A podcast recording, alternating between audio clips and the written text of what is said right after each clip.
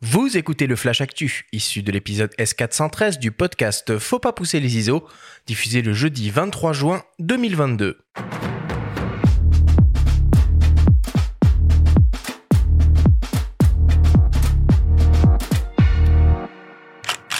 Cette semaine dans le Flash Actu, Laowa lance une nouvelle version de son 24 mm Probe. Adobe met à jour Lightroom et Photoshop. Et enfin, Pentax lance un nouvel accessoire dédié à l'astro.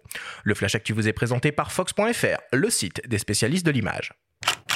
Récemment, Laowa a annoncé une nouvelle version de l'un de ses objectifs star, le 24 mm T14 deux fois probe. Ce nouveau modèle s'intitule Périprobe. Il reprend en tout point les caractéristiques de son prédécesseur, mais offre désormais la possibilité de remplacer la partie avant de l'optique, le long tube équipé d'un système LED, par une version périscopique inclinée à 90 degrés que l'on peut orienter dans toutes les directions sur 360 degrés.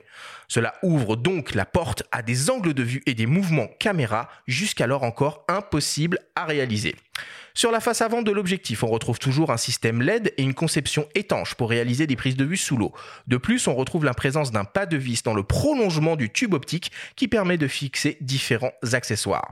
Pour le reste, on est toujours sur une construction optique composée de 28 éléments répartis en 19 groupes avec un diaphragme à 7 lamelles, une distance minimale de mise au point d'environ 2 cm et une longueur de tube de 40 cm pour un diamètre en bout d'objectif de 3 cm. Le Laowa 24 mm T14 2 fois Perry Probe sera disponible fin juin et proposé au prix de 3099 euros. Il sera décliné en monture Canon EF, Canon RF, Nikon F, Nikon Z, Sony E, PL et L. Dans la série des mises à jour, Adobe propose de nouvelles versions de ses logiciels dédiés à la photo sur son Creative Cloud, Photoshop et Lightroom. Côté Photoshop, on peut citer une amélioration au niveau des neural filters, dopés par une intelligence artificielle et du machine learning. Les neural filters sont conçus pour simplifier les retouches d'image et améliorer la rapidité d'exécution dans un workflow, le tout avec une logique non descriptive. On note également l'apparition d'un nouveau neural filter dédié à la restauration des photos anciennes avec détection et correction automatique des rayures et autres défauts sur les images. Côté Lightroom maintenant, la nouveauté majeure est l'intégration de fonctionnalités vidéo. Il est désormais possible de découper des séquences et d'appliquer les mêmes paramètres de correction que sur une photo. On note également l'apparition d'une fonction de suppression automatique des yeux rouges à l'aide d'une intelligence artificielle, la possibilité de doser les paramètres prédéfinis et l'apparition de nouveaux presets adaptatifs. La dernière version de Lightroom est déjà disponible sur le Creative Cloud et les nouvelles fonctionnalités de Photoshop devraient arriver très prochainement. Comme quoi des fois, le hasard fait bien les choses. Pentax vient de dévoiler un nouvel accessoire pour ses réflexes numériques, un module GPS externe conçu pour l'astrophotographie.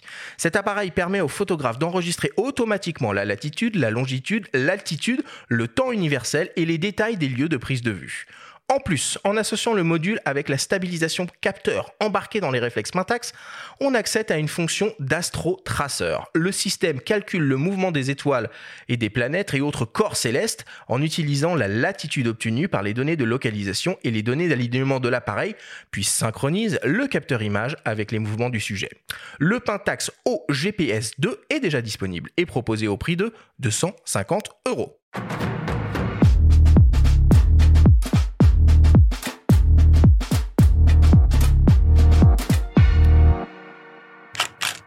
Voilà pour l'actu cette semaine. Euh, moi, je suis un fan total du 24 mm probe et du coup maintenant euh, périprobe. Oui, le petit euh, tube à essai, la ou l'espèce de micro qui ressemble à tout sauf à une optique. Oui, c'est assez, c'est assez fascinant comme outil. Moi, je l'ai jamais vraiment utilisé, mais j'ai des amis vidéastes qui euh, en sont assez fans. Et quand tu vois les possibilités créatives de cet outil, euh, il y a de quoi. Alors, faut quand même préciser que ça ferme à f14. Hein. Donc, euh, oui, il faut quand même pas mal de, de lumière. Il hein. faut de la lumière. Il y a des témoins LED qu'on peut alimenter en USB et faire de la proxy comme ça. Donc, c'est pas mal. Mais en vidéo, le fait qu'il soit étanche, ça permet d'accéder à des endroits bah, humides, voire carrément immergés et de faire des plans euh, saisissants. Alors c'est un rapport 1-2, hein, c'est pas du rapport 1-1, donc c'est pas de la macro à proprement parler, et ça reste un 24 mm. Néanmoins, en photo comme en vidéo, bah, c'est assez formidable et, il s'ouvre euh, à d'autres euh, montures. Donc les possesseurs d'hybrides Canon ou Nikon peuvent désormais y goûter. Avant, c'était pas le cas. Hmm.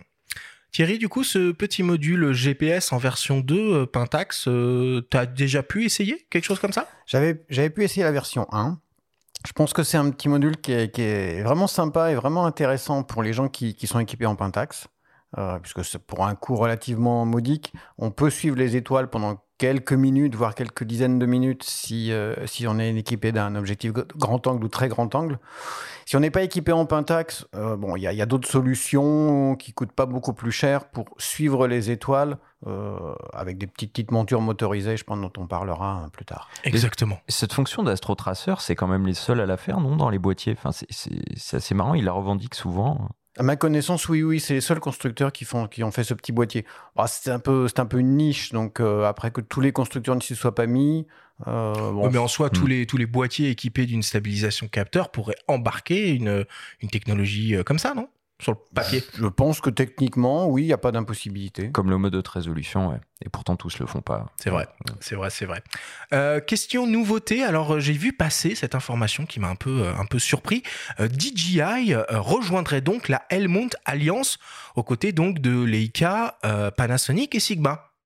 Ah ouais, on dirait. Moi, ouais. Mais j'ai pas vu de confirmation officielle de part et d'autre, mais c'est plutôt, c'est plutôt une bonne chose. Ça va dynamiser un petit peu cette alliance qui parfois, je trouve, parle pas assez euh, d'une voix commune, quoi. voilà. C'était toujours, c'était le risque, hein, de toute façon, euh, à la création hein, de ce. Ouais, alors qu'il y a de très très belles choses hein, qui existent, euh, à la fois chez Sigma, chez Lumix, chez Leica. Enfin, il y a, y a, vraiment de belles optiques en monturel et, et c'est dommage qu'il n'y ait pas une communication un petit peu plus, voilà, concertée.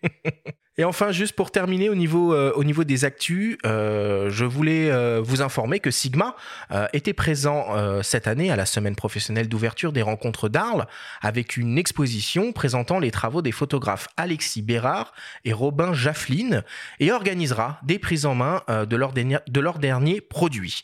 Ça se passera donc du 4 au 11 juillet au 11 place Joseph Patra avec un vernissage prévu mercredi soir à 19h. Donc si vous êtes euh, à Arles pour la semaine d'ouverture, passez euh, les voir.